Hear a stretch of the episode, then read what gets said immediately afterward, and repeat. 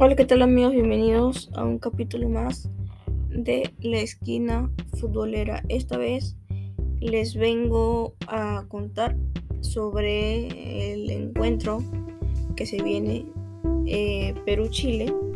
La selección se juega el todo por el todo en este partido. Es un partido crucial para nuestra selección camino a, a Qatar 2022. Eh, y bueno, para empezar, tenemos varias cosas para, anotar y tener en cuenta. Y una de esas es la lista conformada eh, de jugadores que tienen amarilla. Esta lista es muy importante nombrarla y recalcarla, ya que cuenta con jugadores eh, habitualmente titulares tales como Pedro Valeses, Luis Advíncula, Miguel Trauco, Andrés Santamaría, Carlos Zambrano, Renato Tapia, Yosimar Yotun y bueno, Gabriel Costa, que no es habitual convocado, pero llega a la convocatoria para tener más piezas de, de recambio, ¿no? Y bueno, hemos perdido a Aldo Corso, que también es habitual convocado, y Christopher González. Por su parte, eh, la, selección chilena eh, perdió a, unas, a una de sus figuras que es eh, Eduardo Vargas, recordado por que Galese le atajó el penal, un penal en el último partido que, que tuvieron. Y bueno, su estrella, por así decirlo, entre comillas, eh, porque tiene varias. Eh, Arturo, Vidal, Arturo Vidal en el mediocampo. Pero esto, esto no es para, para descuidarnos, ya que tienen jugadores muy importantes desde su guardameta, que es Claudio Bravo, tiene a jugadores eh, ya con recorrido, ¿no?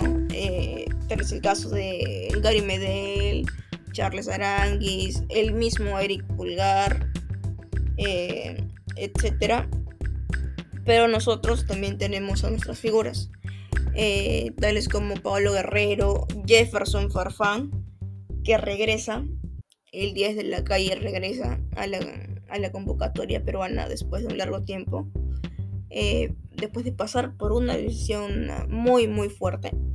Pero gracias a, gracias a, Dios se, pudo, se pudo recuperar y tiene mucha continuidad en su club, metiendo goles decisivos para que su equipo se pueda llevar la victoria.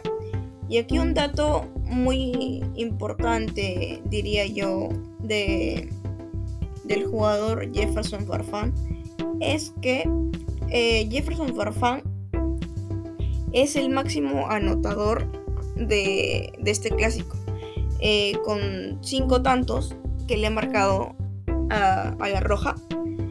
Pero en la tabla de, goleadores solamente está abajo de nada más y nada menos que el, el pistolero Luis Suárez. Entonces, eh, si es que Jefferson logra anotar en este partido, lo igualaría en la tabla de, de goleadores. Y bueno, ya entrando un poco más a los siguientes dos partidos, porque es importante recalcarlo, que son contra Argentina y Bolivia, que recuperamos a dos de nuestros jugadores eh, que están suspendidos, eh, que es este Christopher González, que le sacaron el, la amarilla contra Brasil, y Aldo Corso, también, que es habitual convocado. Pero eh, yo creo que eh, va a ir a Víncula en su lugar y por ahí podría entrar eh, Gilmar Lora. Para darle más, más rodaje, ya que tenemos que ir proyectándonos y viendo piezas de recambio para el futuro, ya que estos dos jugadores antes mencionados eh, ya están en una edad promedio, es, ya le queda pocos años en el fútbol, entonces tenemos que ir viendo futuras estrellas para nuestro fútbol nacional. Y bueno, con eso me despido hasta la otra semana. Chao, chao.